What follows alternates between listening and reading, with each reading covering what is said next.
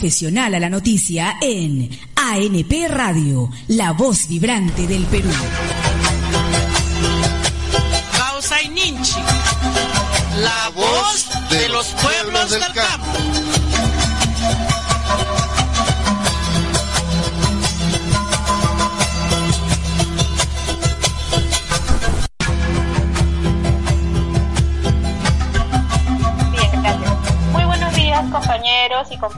A todos los radioyentes que nos acompañan en estos momentos eh, en la transmisión en vivo eh, del programa radial Causa Ninchis, la voz de los pueblos del campo.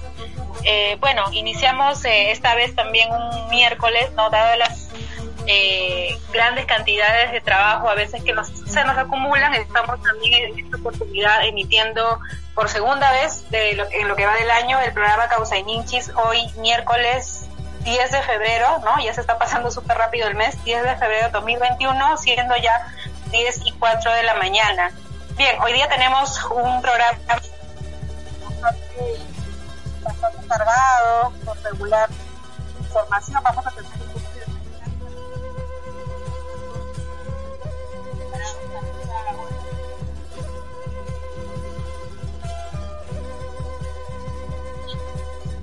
estamos anunciando que el tema del día de hoy eh, va a tener lugar sobre el tema de la inclusión de todas las comunidades en la base de datos que maneja el Ministerio de Cultura. ¿no? Esta base de datos actualmente registra a las comunidades campesinas y nativas.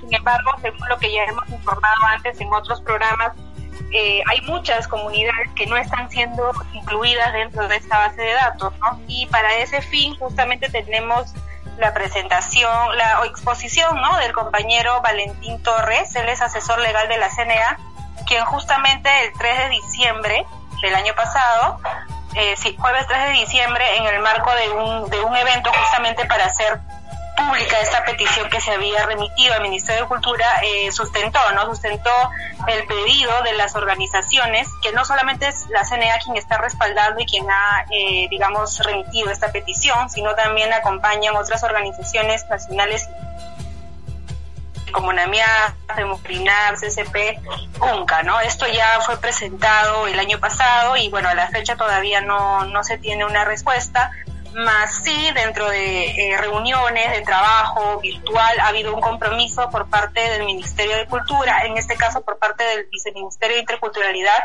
de responder a la brevedad, ¿no? Eh, bueno, tenemos esa, ese compromiso, digamos, de poder atender el pedido y bueno, queremos dedicar justamente este programa del día de hoy a poder desarrollar eh, concretamente conocer ¿no? cuál es el objetivo de la petición y en qué argumentos se estaría basando este pedido. ¿no? Es una presentación un poco larga, la hemos dividido en dos partes, ojalá que podamos escuchar ambas. Pero antes de pasar de lleno a ese tema, bueno, queremos contarles también que nuestro curso virtual de formación de comunicadores indígenas eh, culminó justamente la semana pasada. En estas dos últimas semanas hemos estado trabajando con alrededor de 30 jóvenes de diversas eh, regiones del Perú, ¿no? Muchos de ellos eh, netamente de las federaciones de la CNA, de Puno, Junín, eh, Cusco también, ¿no? Y bueno, también de otras organizaciones como CUNAR, ¿no? Son varias, en este momento son los que más recuerdo, pero también hay estudiantes y egresados de diversas universidades, por ejemplo, Cayetano Heredia, la Universidad Agraria de La Molina, la Universidad San Juan Bautista, ¿no? Son jóvenes profesionales eh, que bueno, en su día a día de repente están abocados, desarrollan otras actividades, pero todos, la mayoría de ellos son líderes y lideresas de sus comunidades, ¿no? Entonces ellos tienen este interés de poder conocer, ¿no? Cómo es, de qué trata el derecho a la comunicación indígena, cómo, cómo hacer comunicación intercultural desde la visión de los pueblos indígenas, ¿no? Y justamente para comentarles un poquito más, este curso eh, nació también en el marco de un proyecto, ¿no? Y donde sustentamos, ¿no? Un poco el el limitado acceso a tecnologías y a medios de comunicación intercultural, ¿no? A este tema de que la información se está produciendo y difundiendo eh, desde la perspectiva de personas o profesionales que tienen poco conocimiento sobre la realidad de los pueblos y la diversidad cultural, ¿no? Y bueno, finalmente la información que se está difundiendo pues es eh, impuesta por intereses económicos, políticos, desde una perspectiva no indígena, digamos desde una perspectiva colonial que niega eh, o desconoce, ¿no? Quizás serían las palabras, desconoce los saberes y conocimientos que poseen los sabios indígenas, ¿no? Y que esto se va transmitiendo de generación en generación. Y bueno, dentro de este curso que se desarrolló en dos bloques, justamente la última semana de enero y la primera semana de, de febrero, ¿no? Se desarrollaron eh, diversos temas, ¿no? Un poco las tres sesiones fueron más temas, digamos, teóricos y las tres sesiones últimas fueron ya más digamos, ligado a comunicaciones, ¿no? Porque el objetivo también es que ellos puedan conocer cómo desarrollar sus propios productos de comunicación, entonces ahí se les enseñó eh, un poco sobre edición de imágenes, de audio, de video, ¿no? Registro en general.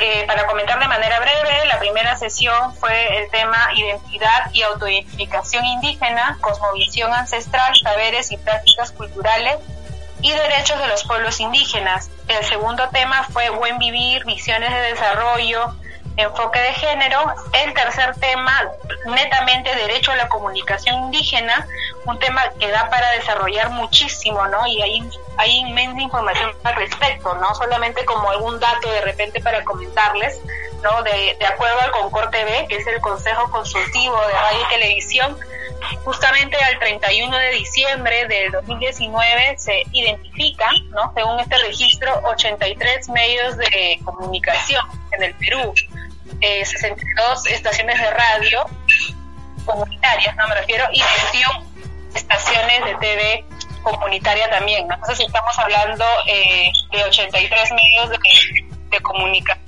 indígena en el Perú, ¿no? Eh, sin embargo, ya si hablamos eh, en total, ¿no? Existen 7.745 estaciones de radio y TV eh, en general y hablando en específico 5.737 de radio y 2.008 de TV, ¿no? Y esto suma, como ya les mencioné, casi 8.000 medios de comunicación, pero solamente es 83 de toda esta cantidad equivale a lo que es pueblos indígenas, ¿no? A medios comunitarios.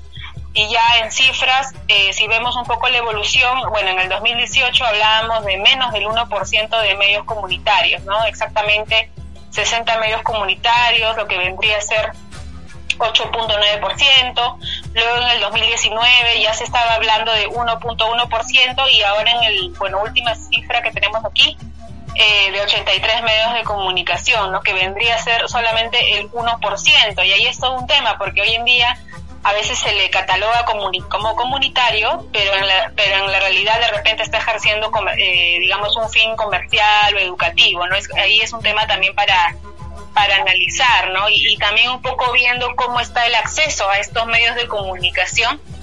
Eh, por ejemplo, según fuente de la, del último censo, ¿no? Que fue en el año 2017, es preocupante, ¿no? Porque de las 2.703 comunidades censadas, por ejemplo, solamente el 2,9% tiene acceso a Internet.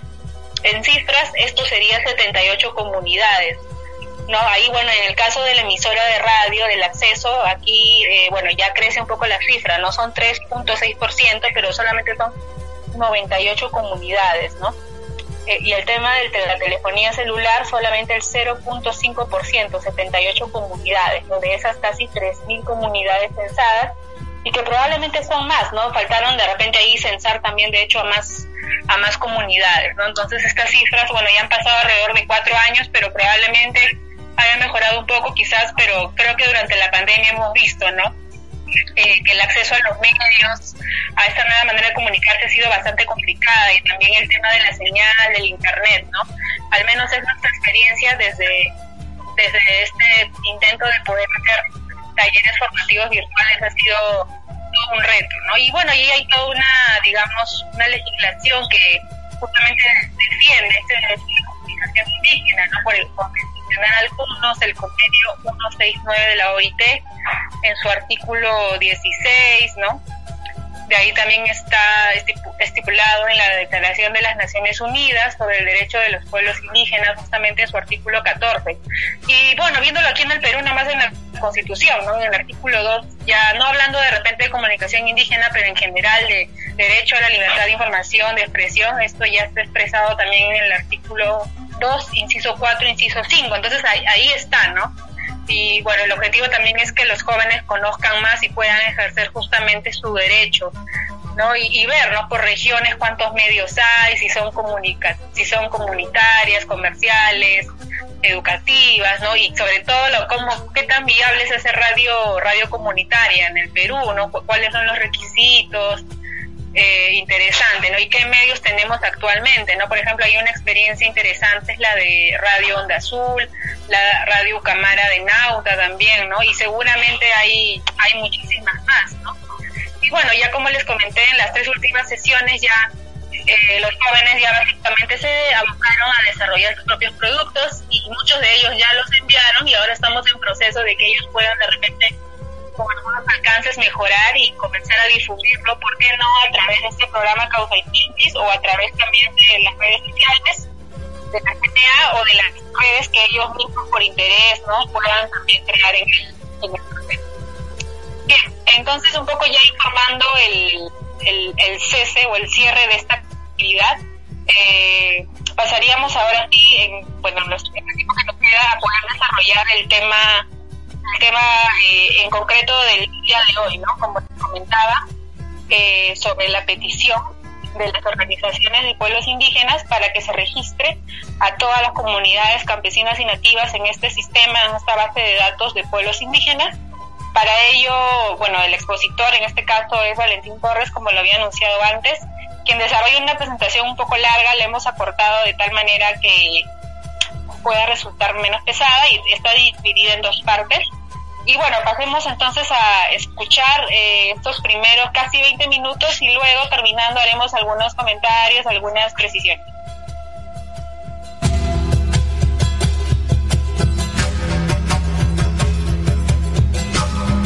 La esencia de esta, de esta propuesta, en resumen, es garantizar desde el Estado el reconocimiento o mejor dicho, el goce de un derecho, que es el derecho a la autoidentificación de los pueblos indígenas originales de nuestro país, en una de sus manifestaciones. No es la única, pero es un componente que nos ha parecido necesario que se garantice, que es a partir de su registro o inclusión, o como le estamos llamando a través de nuestra petición, de la incorporación de todas las comunidades campesinas y nativas existentes en nuestro país dentro de este instrumento que es la base de datos de pueblos indígenas que fue creado a través del artículo 20 de la ley de consulta previa.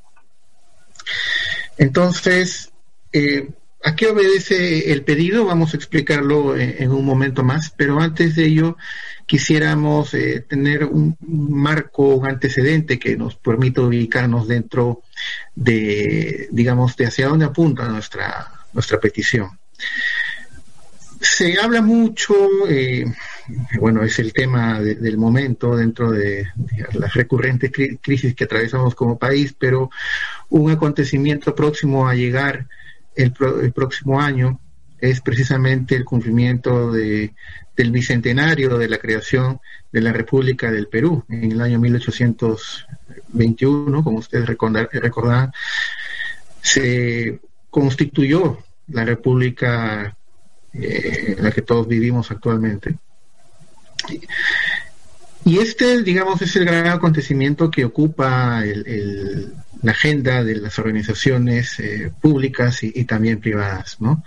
Es el gran eje central donde los peruanos y peruanas queremos encontrarnos, ¿no? Eh, algunos, para algunos es un acto de celebración, para otros es un acto más bien donde se tiene que hacer un balance de cómo nos ha ido como país y si en verdad todos los grupos sociales, todos los sectores de nuestro país, en verdad siempre han sido considerados dentro de este país al que todos queremos.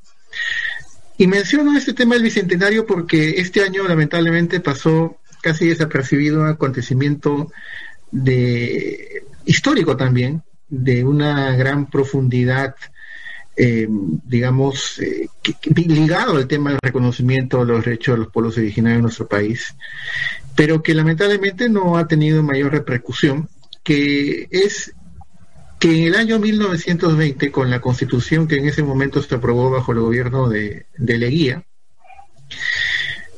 por primera vez se reconoció a nivel constitucional la existencia de las comunidades indígenas en nuestro país. Ya se han cumplido 100 años de ese hecho trascendente, pero no hemos visto, por lo menos en el ámbito, por ejemplo, ¿no? de, del sector jurídico, que haya habido algún reconocimiento o conmemoración de esta consagración de, los pueblos originarios dentro de nuestra Constitución.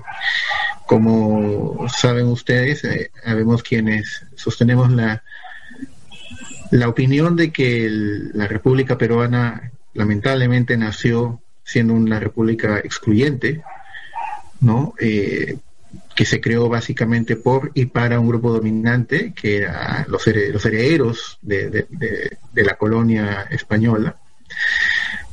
Y eso se plasmó claramente en los primeros textos constitucionales, donde se reconocía derechos solamente a un pequeño grupo de la población que era pues propietaria, que tenía este linaje de sangre española, varones, ¿no? Entonces una serie de requisitos que iban reduciendo el espectro de las de las personas, por llamarlo así, con, con derechos dentro de, esta república recientemente creada. Hay un grupo que fue excluido desde el inicio, fue justamente el grupo mayoritario, que fue el de los pueblos indígenas. Solo 100, casi 100 años después es que con una nueva constitución de un gobierno autoritario, como fue el de Leguía, se reconoce por primera vez a nivel constitucional a los pueblos originarios en un artículo específico. A partir de ahí, los pueblos originarios han sido reconocidos en todas las constituciones sucesivas. Eh, lo mismo pasó con la constitución del año 33. Perdón. Lo mismo con el Código Civil del año 36 y estos tres primeros eh, instrumentos normativos a, los que hemos hecho referencia tienen la característica de que reconocen a los pueblos originarios bajo la denominación de comunidades indígenas o de comunidades de indígenas. Esa era la denominación eh, que se empleaba cotidianamente, ¿no? Era una denominación heredada de la época colonial, por supuesto.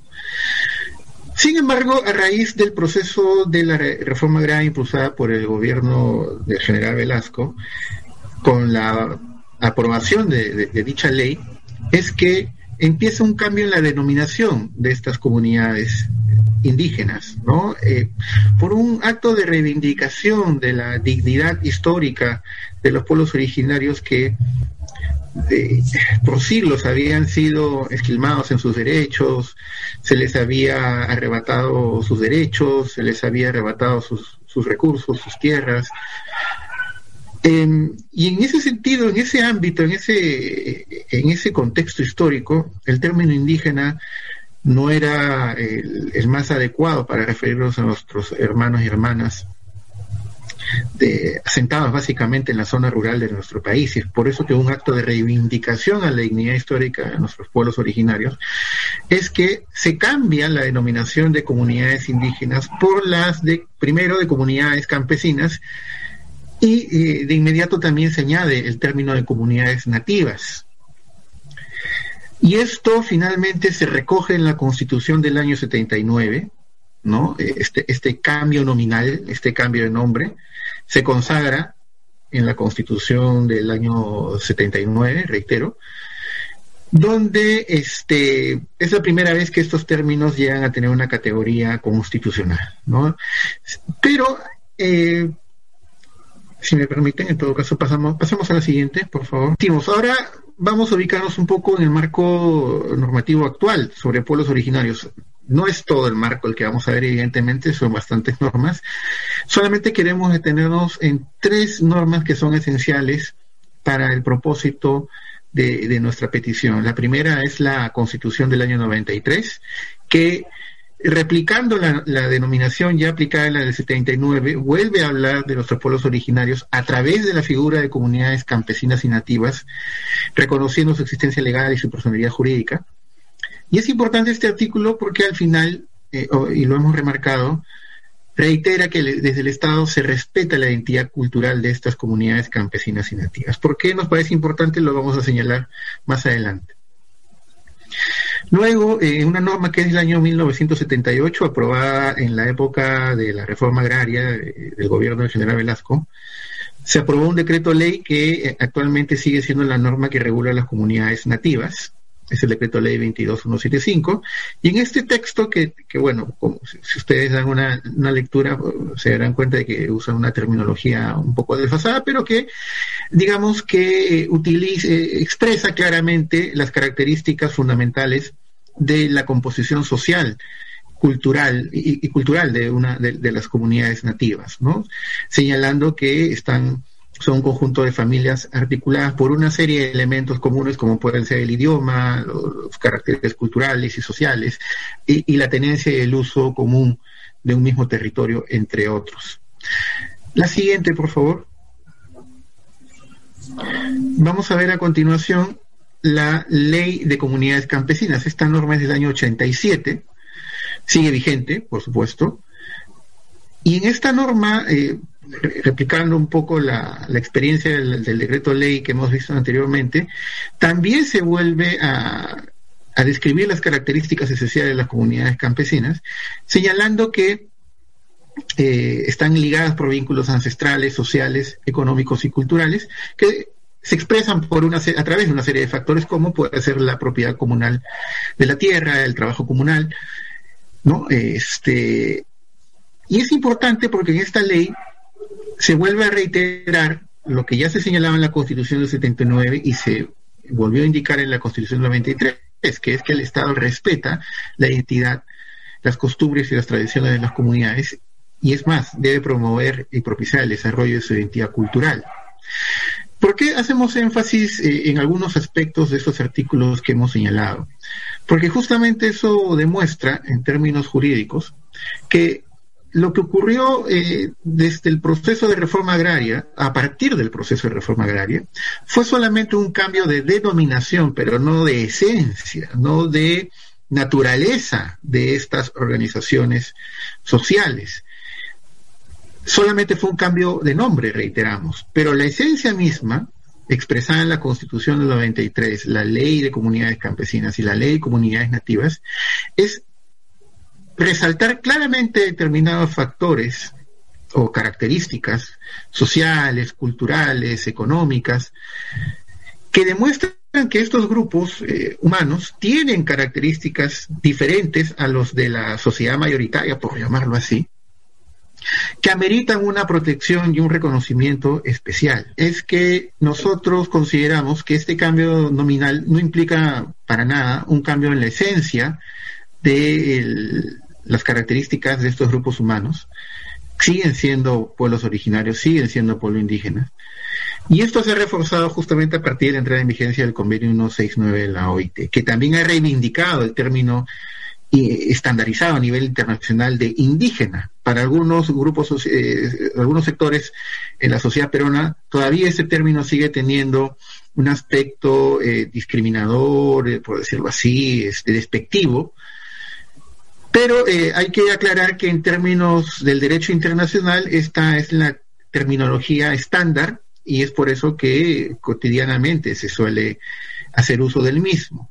¿no? Este, y, reiteramos que justamente es a partir de la entrada en vigencia de este convenio en el año 89 y la entrada en vigencia en el Perú, concretamente el año 94, es que el término indígena vuelve a tener este, esta, digamos, vuelve a ser reivindicado también dentro del contexto. Y, muy rápidamente sobre los criterios que permiten eh, autoidentificarse los pueblos originarios como tales. Estos, estos eh, criterios han sido establecidos en el marco del convenio 169 de la OIT, que como sabemos es hasta el momento el instrumento jurídico más importante a nivel internacional con relación a los derechos de los pueblos originarios.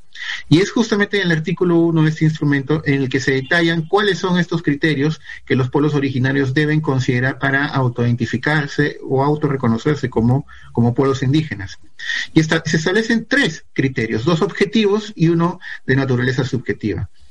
los dos eh, criterios objetivos eh, expresan que estos pueblos deben descender de poblaciones que habitaban el país antes de la eh, digamos de la determinación de, de las fronteras estatales actuales ¿no? O desde la época en que dicho país era una colonia, eh, como fue en el caso del Perú, a raíz de la invasión española, Y eh, el, otro requisito objetivo es que deben conservar total o parcialmente sus propias instituciones sociales, económicas, culturales y políticas. Y hay que destacar esto, ¿no?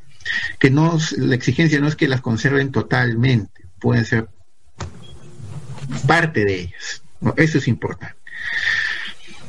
Y el otro aspecto importante es el de la conciencia de su identidad, que es el criterio eh, subjetivo al que habíamos dicho, es decir, eh, tener esta capacidad de autorreconocerse o, o autoidentificarse como pueblo originario. Y acá hay que aclarar también lo que a veces algunos eh, lamentablemente quieren confundir, ¿no? En el, en el sentido, en el sentido de que se, se, suele decir que si no me identifico como indígena concretamente, entonces no lo soy. Eh, e, es evidentemente es una, un criterio erróneo. Si un pueblo se identifica como descendiente, por ejemplo, de los huancas, pero no le gusta el término indígena, lo rechaza, eso no quiere decir que se está desconociendo como pueblo indígena o originario. Simplemente no está de acuerdo con esa terminología, lo cual es totalmente aceptable en el marco del convenio y otros instrumentos internacionales.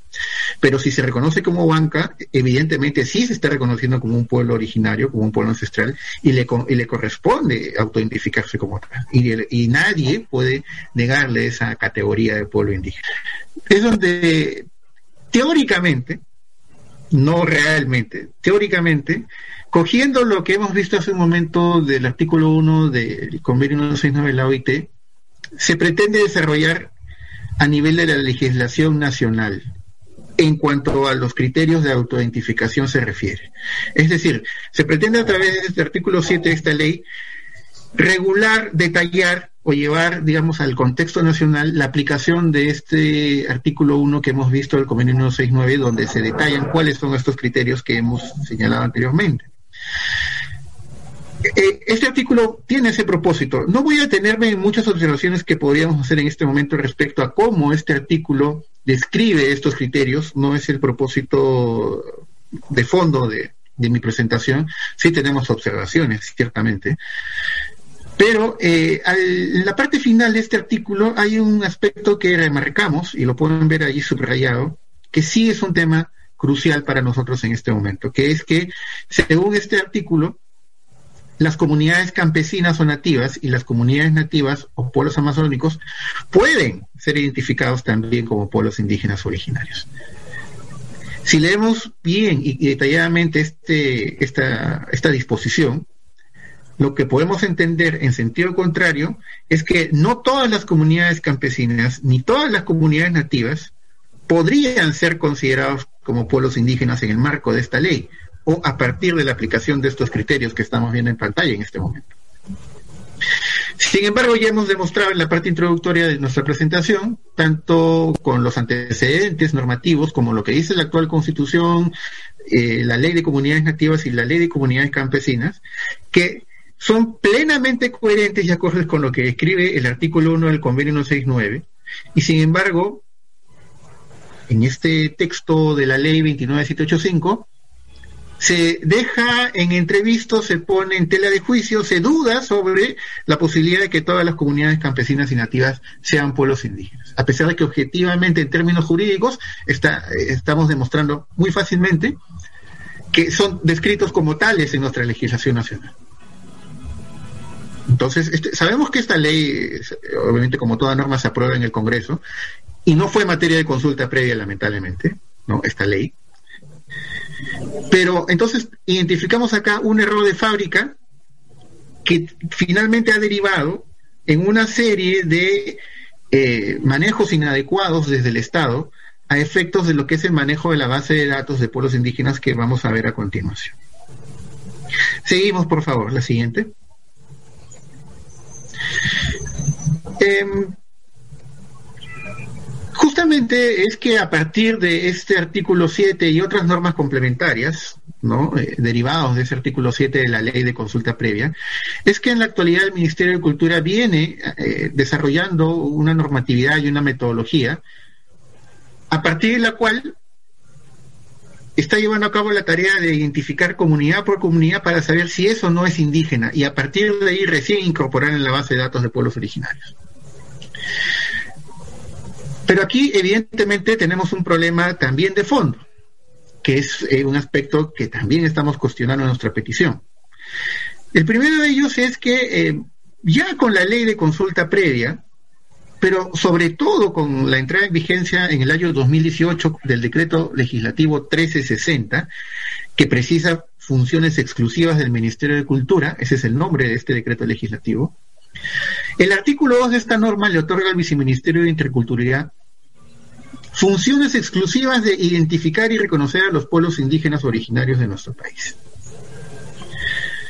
Esto, sin entrar a mayores detalles, vamos a, afirmarlo concretamente, que es totalmente inconstitucional y contrario a lo que señala el convenio 169, la Declaración de las Naciones Unidas sobre Derechos de Pueblos Indígenas, la Declaración Americana y cualquier otro dispositivo internacional sobre pueblos indígenas al que queramos hacer referencia. Pero nos vamos a quedar en este caso en concreto con el convenio 169, porque en estos instrumentos que hemos señalado, el derecho a la autoidentificación, al autorreconocimiento, están garantizados plenamente porque son elementos constitutivos del derecho a la libre determinación. Y en ese sentido, no correspondía, bajo ningún supuesto, que el Estado se arrogue esa facultad y que se la delegue al Viceministerio de Interculturalidad en este caso. Y a partir de ahí eh, esperemos retomar este proceso también con ustedes para mantener este diálogo informativo y que por supuesto nos ayuden a seguir eh, luchando por los derechos de nuestros pueblos originarios.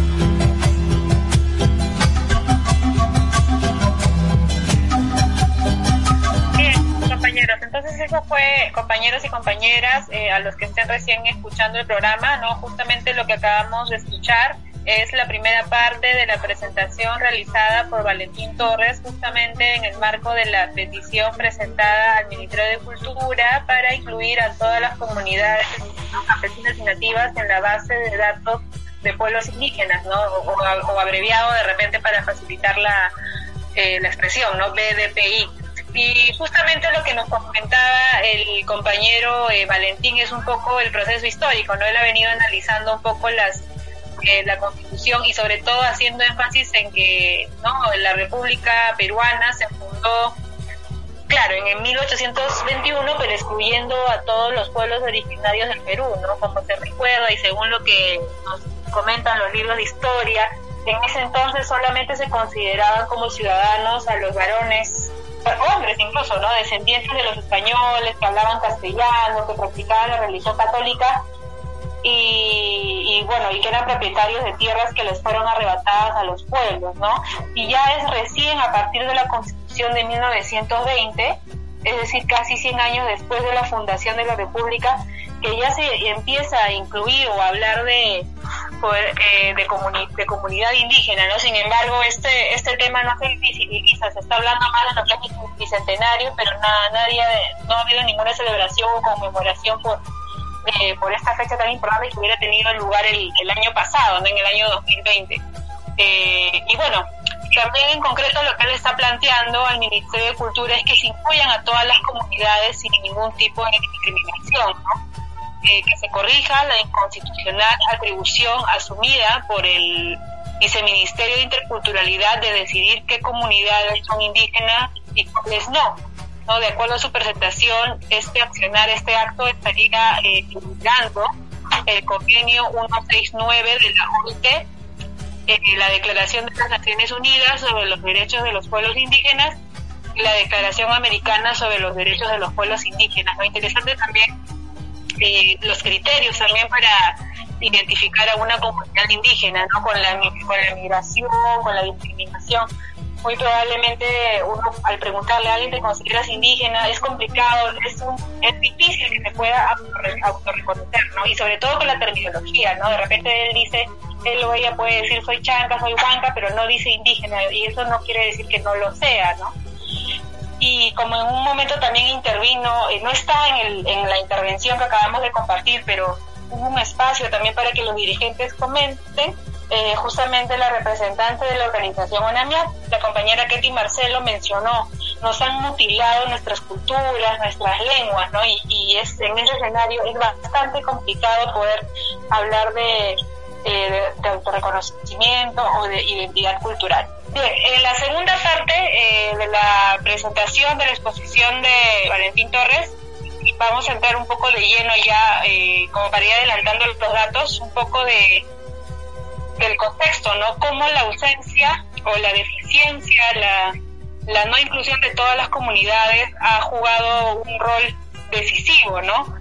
Llegó un momento en donde no se sabía quiénes son, dónde están, qué pueden estar, en un contexto bien crítico de pandemia, y esto ha repercutido en que, no se hayan eh, canalizado o actuado con inmediatez eh, políticas, ¿no? Para atender las necesidades, demandas y sobre todo incluir ¿no? las propuestas que ya tenían los pueblos indígenas. Como se sabe, por ejemplo, ha habido eh, acciones de incidencia, de organización, ¿no? Por ejemplo, el Comando Matico, ¿no? Pero no ha habido un espacio para dialogar o para recoger estas eh, propuestas, ¿no? Y bueno, también en lo que van a escuchar a continuación va a hablar un poco de los de las estadísticas, ¿no? Eh, hay diversos bases, diversos instrumentos que dicen que hay una determinada cantidad de comunidades, sin embargo, eh, con otras entidades del Estado se contradice la información. Y al final lo que van a ver es que no tenemos una certeza de cuántas comunidades campesinas hay, cuántas comunidades nativas, ¿no? Entonces es, preocupante no tener a la fecha y en este contexto un registro certero y que nos diga, pues, ¿no? Como les decía, quiénes son y, y dónde estamos, ¿no? Es, es urgente poder atender esta medida. Entonces, eh, para no dar más detalle, escuchemos la segunda parte de la presentación y luego, bueno, probablemente haremos también unos comentarios.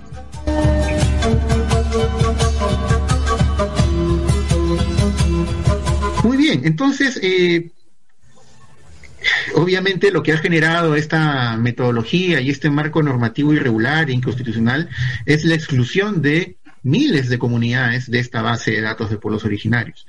Esta base debió nacer para facilitar la ubicación de las comunidades, pero lo que está eh, sirviendo en la práctica es para excluir a un elevado número de las mismas. ¿Y en qué nos basamos para afirmar eso? En algunas cifras que hemos eh, eh, averiguado para poderlas compartir con ustedes, respecto a la cantidad de comunidades campesinas y nativas existentes en nuestro país. Lo primero que tenemos que decir es que no existe una data exacta sobre pueblos indígenas, en digamos, sobre, sobre comunidades campesinas y sobre comunidades nativas en nuestro país. No existe. Eh, eh, desde las organizaciones originarias se ha demandado constantemente este tema, pero no hay una respuesta clara del Estado. No hay un catastro de pueblos indígenas en el Perú, de comunidades campesinas y nativas. No hay. O sea, pueden encontrar catastro para concesiones mineras, petroleras, otro tipo de derechos extractivos, ¿no? Pero para nuestros pueblos originarios, para nuestras comunidades campesinas y nativas, no hay un catastro.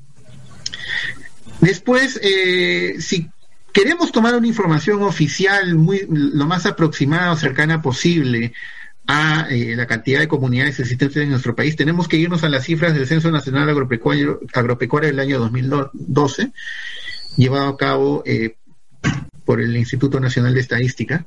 Y eh, hace ocho años ya que tiene esta información, esta data, en ese momento se identificaron 6.277 comunidades campesinas y 1.322 comunidades nativas. Y desde esa época no ha habido una actualización de las mismas. Es más, ya en ese momento estas cifras fueron cuestionadas, ¿de acuerdo? Pero hay eh, instituciones de la sociedad civil que han hecho un notable esfuerzo por actualizar esta información. Y es que gracias a ellas que tenemos una información mucho más confiable y que se aproxima más a la realidad actual. Y son estas cifras las que nos permiten señalar que eh, proporcionadas por el Instituto del Bien Común y el Centro Peruano de Estudios Sociales, que en la actualidad existen, existirían 7.282 comunidades campesinas y 2.166 comunidades nativas. Son las cifras más confiables y actualizadas hasta el momento porque tanto IBC como CEPES han hecho un trabajo de campo y han buscado eh, directamente, incluso desde las propias eh, oficinas de los gobiernos regionales, esta información. ¿Qué tenemos en el caso de la, de la data de, la base de datos de pueblos indígenas? Actualmente, según hemos hecho un esfuerzo, este, y ya vamos a ir terminando para, para poder avanzar. Haciendo un esfuerzo de búsqueda hemos podido identificar alrededor de 4.900 comunidades campesinas y 2.300 comunidades nativas. Este entrecomillado tiene su porqué, ¿sí? Porque eh, ahorita vamos a explicar por qué. Vamos a quedarnos con la cifra de comunidades campesinas. Si comparamos la cifra de 4.900 comunidades campesinas actualmente en la base de datos con las 7.282 registradas en, las bases proporcionadas por IBC y CEPES, vamos a ver un notable desfase de comunidades de costa, Andes y Amazonía que están siendo excluidas de la base de datos. Y estas 2.300 comunidades nativas que están en teoría en la, en la base de datos requieren un examen porque lo hemos identificado también en el caso de las comunidades campesinas. El número de comunidades que registra la base de datos aparentemente estaría registrando paralelamente y confundiendo y mezclando tanto a las comunidades campesinas como a sus respectivos anexos. Ustedes saben que hay comunidades campesinas que están integradas por anexos también. Comunidades pueden tener dos, tres, diez anexos incluso. Pues bien, eh, nos hemos percatado de que el registro de la base de datos se están, se estarían, vamos a decir, confundiendo anexos con comunidades campesinas. ¿No? Obviamente esto es algo que no permite para nada tener una certeza y una claridad respecto a las cifras, porque en ninguna parte de la base de datos se hace esta acotación de que determinados, eh, determinadas localidades constituyen anexos de tal comunidad. Eso no está en la base de datos, ese detalle. Y esa es una grave observación que no es materia de nuestra presentación y nuestra petición, pero sí es un tema que, junto con los otros problemas que hemos identificado respecto a la data de comunidades, sí es un tema que consideramos importante que se debe tomar de inmediato en el futuro. La siguiente, por favor. Ahora, ¿por qué, por qué el momento nos ha parecido propicio? La, la siguiente, Firmina, por favor. ¿Por qué, por qué el momento de, presentar esta, esta iniciativa que en realidad ya tuvo que haber sido presentada antes, pero por motivos que, ya sabemos todos, pues hemos tenido muchas complicaciones. Pero han ocurrido algunos acontecimientos que es importante destacar. Primero, que en el marco de la pandemia del COVID, Recordarán ustedes que se constituyó una comisión multisectorial para hacer el seguimiento de las acciones de protección a los pueblos indígenas en el marco de la pandemia. Fue una comisión que se creó con dos meses de retraso, cuando las propias comunidades ya habían hecho todos los esfuerzos para enfrentar la pandemia por sus propios medios. Pero en fin, dentro de este organismo que se creó a destiempo además, ocurre que organismos como el MINAGRI y el Ministerio de Salud no tenían información sobre las comunidades campesinas y nativas a las cuales se les estaba pidiendo que les canalicen eh, los servicios que estas entidades prestan e incluso la, requirieron a las propias organizaciones. Esto es una demostración de que la base de datos lamentablemente no está cumpliendo su, su finalidad como un instrumento de políticas públicas en el país.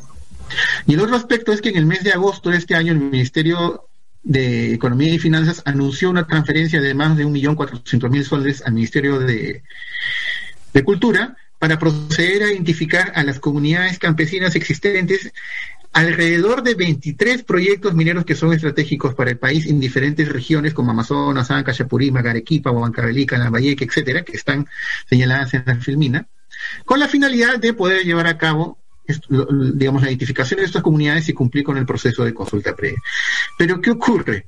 Que este dispositivo más parece tener la finalidad de abrir, allanar el camino para el desarrollo de estas inversiones que reconocer derechos de los pueblos originarios y garantizar en efecto la consulta previa y otros derechos. Y lo que está haciendo más bien es reforzar estas atribuciones inconstitucionales del viceministerio que ya hemos señalado a su momento, ¿no? O sea, vuelve a reiterar que es el viceministerio el organismo, entre comillas, competente para llevar a cabo la identificación de los pueblos vulnerables el derecho a la autoidentificación. Y un tema final es que este, esto no soluciona el problema de fondo de la exclusión de miles de comunidades que ya hemos señalado hace un momento. La siguiente, por favor. Y eh, ahora sí, vamos eh, terminando. Y finalmente, producto de todo ello, nuestra petición tiene dos puntos claves. El primero es que concretamente, y sencillamente también, lo que se está pidiendo al Ministerio de Cultura es que se proceda ipso facto, de inmediato, a incluir a todas las comunidades campesinas de la costa, la sierra y la selva dentro de esta base de datos, todas las comunidades campesinas y nativas. Y esto sobre la base de qué? Eh, nosotros ya lo hemos indicado, pero ahora lo vamos a reafirmar el Estado está partiendo para llenar su base de datos de un criterio restrictivo de derechos. ¿no? Es decir, está haciendo una evaluación comunidad por comunidad para saber si cumplen los requisitos de la ley de consulta previa para saber si, le corresponde ir dentro de la base o no.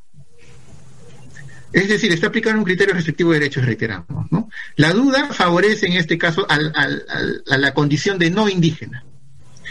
Cuando nosotros más bien planteamos que cualquier interpretación de una norma jurídica o de un procedimiento administrativo se, se implemente y se interprete sobre la base de principios jurídicos que garanticen el goce de derechos fundamentales. Y estamos indicando uno concretamente, que es uno consagrado en el artículo 29 de la Convención Americana de Derechos Humanos, que es el, el principio pro homine, del cual también se deriva el denominado principio pro indígena, por el cual las normas tienen que ser interpretadas de manera favorable a la vigencia y goce de los derechos fundamentales. En este caso, en favor de la vigencia del hecho de los pueblos originarios. Entonces, no más restricciones, no más enfoques limitativos de derechos.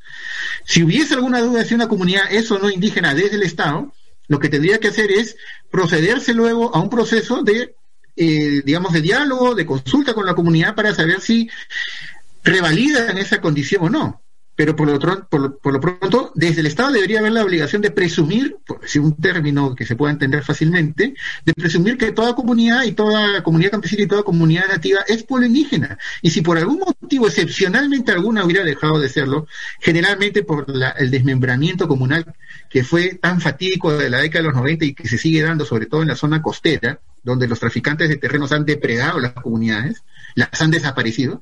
Si por X motivo, en un supuesto extremo como ese, ya lamentablemente no, existiera esa comunidad eh, indígena, pues en esos casos se entenderá pues esa excepción. Pero la regla vigente tendría que ser más bien que toda comunidad campesina y nativa sea reconocida en su esencia de pueblo originario. Y el otro argumento de peso es que la denominación que se utilice no puede implicar para nada una renuncia una alteración de su condición de pueblo originario, como lo hemos demostrado en términos legales y en términos históricos también. La siguiente y última, por favor.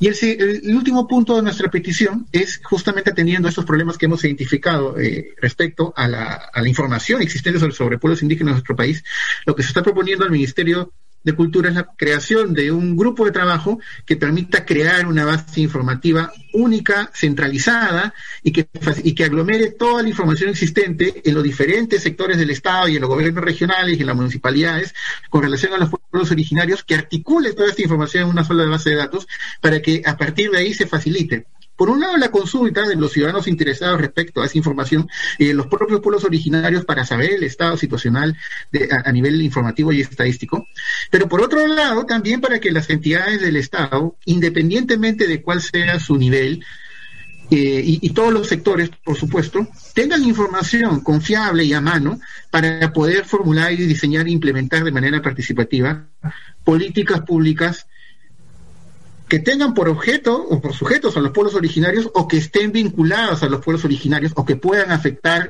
eh, positivo o negativamente sus derechos.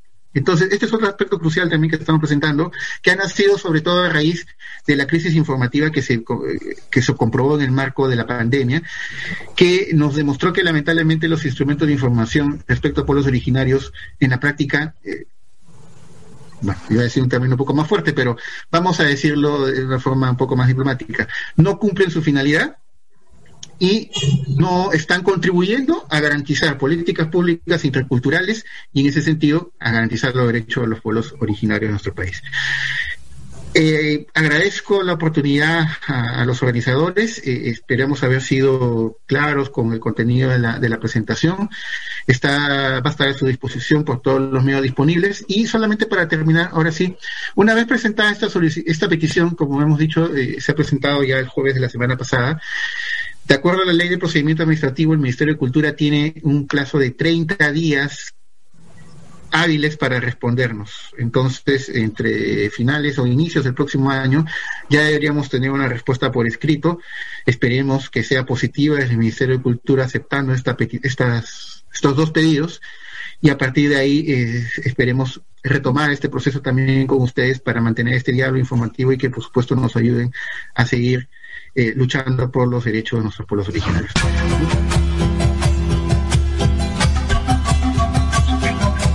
Compañeros y compañeras, eh, bueno, hemos escuchado entonces la segunda, ¿no? La segunda parte que estaba pendiente sobre esta exposición, esta sustentación de por qué se debe garantizar la inclusión de todas las comunidades campesinas nativas, ¿no? Y como ya les habían eh, anunciado, digamos, antes de la transmisión de esta segunda parte, ¿no? Eh, las cifras sobre las comunidades no, no son claras en nuestro país, ¿no? Eh, justamente al, al carecer de un catastro específico ya como lo ha sustentado, lo ha mencionado muy bien el doctor, el, compañero Valentín, ahí él eh, ha compartido ¿no? las diferentes eh, registros que tenemos actualmente.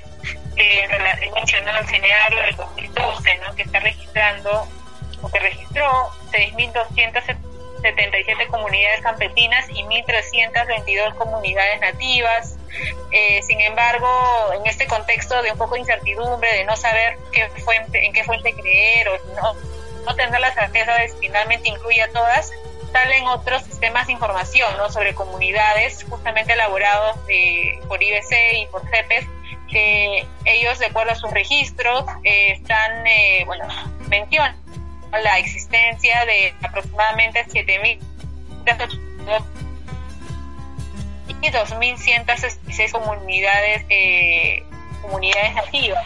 Cabe resaltar que desde la BDPI ¿no? En la base de datos de pueblos indígenas del Ministerio de Cultura están registrando alrededor de 4.900 comunidades campesinas y 2.300 eh, comunidades nativas, ¿no? Entonces aquí el, principal argumento es que estas cifras menciona el expositor eh, comprueban la clara existencia de una elevada cantidad de comunidades, fundamentalmente campesinas, que no estarían eh, o que estarían siendo excluidas de la base de datos de pueblos indígenas, ¿no? Y al respecto también eh, justamente el compañero Antolín también eh, en ese entonces y como en este, en este evento que justamente se presentó el 3 de diciembre, el jueves 3 de diciembre ya del año pasado, que fue, digamos, la presentación pública, también, bueno, dio algunas eh, declaraciones, ¿no? En el marco de este evento, él mencionó la emergencia sanitaria evidenció que los diferentes sectores del Ejecutivo em, no fueron capaces de atender oportunamente las necesidades y demandas de los pueblos indígenas, justamente por carecer de una fuente de información pública confiable, actualizada y articulada sobre los pueblos indígenas y que esto fue lo que, o esto es lo que ha impedido, ¿no? Ubicar de manera urgente a las comunidades afectadas y sus representantes, ¿no? Y él menciona que este hecho se ha eh, constatado justamente en el marco, de, en la Comisión Multisectorial, multisectorial para promover la implementación, la implementación de acciones de protección en beneficio de los pueblos indígenas en el marco de la emergencia sanitaria por el COVID-19 de representantes del MINAGRI eh, solicitaron esta información a las propias organizaciones, ¿no? Porque no, no, no conocían pues cómo podían eh, operar o, o, direccionar sus políticas públicas, ¿no? Entonces es complicado este escenario donde hay diversas fuentes y no, no sabes a cuál a cuál creer, ¿no? Y esto que también ha pasado con el, el bono, en este caso el bono rural, y bueno, también con el bono universal, ¿no? Que no se tiene bien focalizado quiénes son, en este caso, las personas que, que realmente necesitan. Y bueno, ahí el pedido es concreto, ¿no? Los pueblos indígenas no somos historia, somos presente y futuro. Eh, la Comisión de Estado en nuestras comunidades campesinas y nativas, que añade esas declaraciones a su declaración anterior, el compañero Montolín, y en ese sentido las organizaciones nacionales de pueblos indígenas, ¿no? Eh, CNA, UNAMIAP, UNCA, CARINAP, eh, también, demandan al Ministerio de Cultura incorporar a todas las comunidades campesinas y nativas en la base de datos de pueblos indígenas de manera urgente. Eh, bien, como todavía nos quedan algunos, eh, algunos minutitos ya para ir cerrando, les comentamos que el día de ayer eh, Comeagro eh, organizó un evento justamente para anunciar esta intención del Ministerio de, Desarrollo Agrario de crear una dirección de comunidades campesinas nativas, ¿no? Esta propuesta forma parte de la plataforma de lucha que se trabajó por las organizaciones justamente en el marco de, del paro nacional agrario que fue el 13 de mayo del 2019, pero el año pasado también se desarrolló, digamos, el segundo pleno agrario, ¿no? A fines de año, donde justamente ya se empezó a poner esta, esta creación de la Dirección de Comunidades Campesinas y Nativas, y hubo un evento eh, virtual, un poco para, participó también, eh, bueno, el señor Antolín, estuvo también el, titular, ¿no?, del Ministerio de Desarrollo Agrario y, Agrario y Riego, estuvo también el señor Clímaco, de, representando con Beagro como presidente, estuvo también Wilder Sánchez, presidente de la CSP, Víctor Maita de FARTAC, ¿no? Nación Agraria Revolucionaria de la CNA.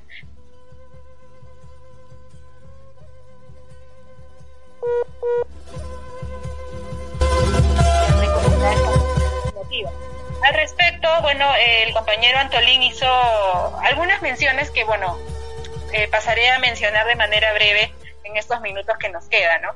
Él menciona, el Estado tiene deuda histórica con los pueblos indígenas. La República se constituyó invisibilizando a los pueblos incluso hasta estos tiempos. Poco se ha avanzado en el ejercicio pleno de sus derechos. La pandemia ha desnudado la realidad. Las medidas tomadas desde el Ejecutivo no responden a nuestras necesidades.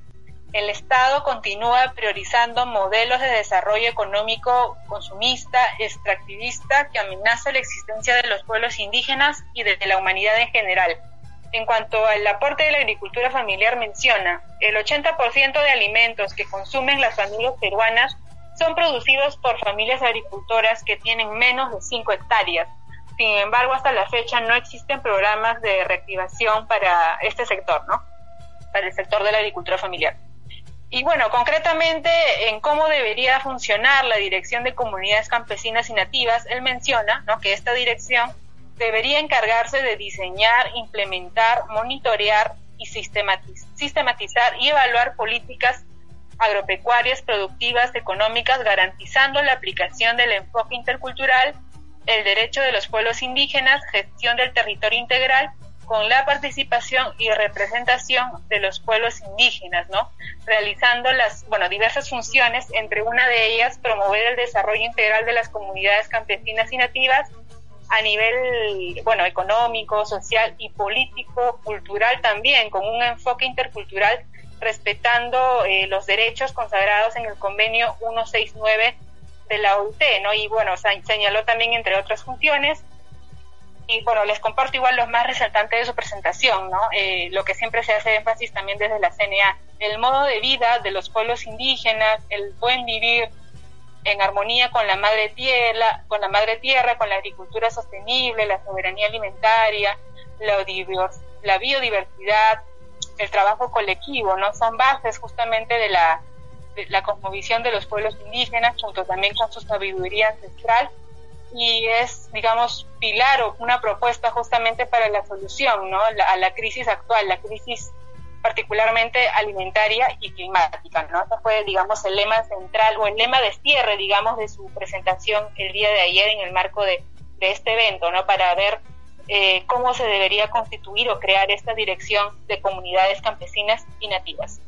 Eh, bueno, eh, así hemos llegado al, al cierre de nuestro programa.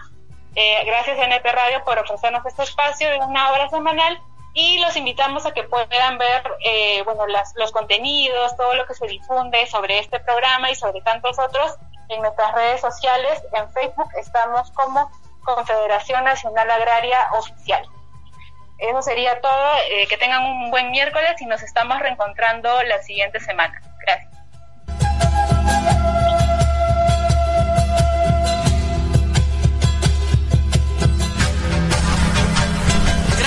Por escuchar Causa y Ninchi, la voz de los pueblos del campo.